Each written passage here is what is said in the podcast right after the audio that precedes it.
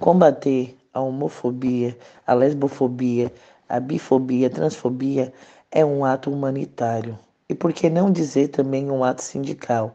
Humanizar as linhas de produções, garantir os direitos das trabalhadoras e trabalhadores LGBTI, melhorando o seu ambiente de trabalho, trazer para discussão os, todos esses preconceitos e fazer a transformação necessária para melhorar a vida das trabalhadoras e dos trabalhadores LGBTI através de acordo coletivo, através de instrução, através de ensinar, de acompanhar, de dar espaço para diretores e diretoras LGBTI no mundo sindical.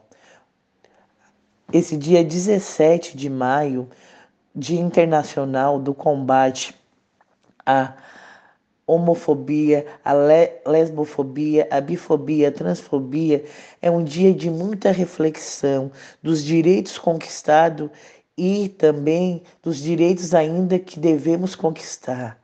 É um dia de estarmos de peito aberto, de coração aberto, além de ser um ato humanitário, um ato sindical, combater é um ato de amor.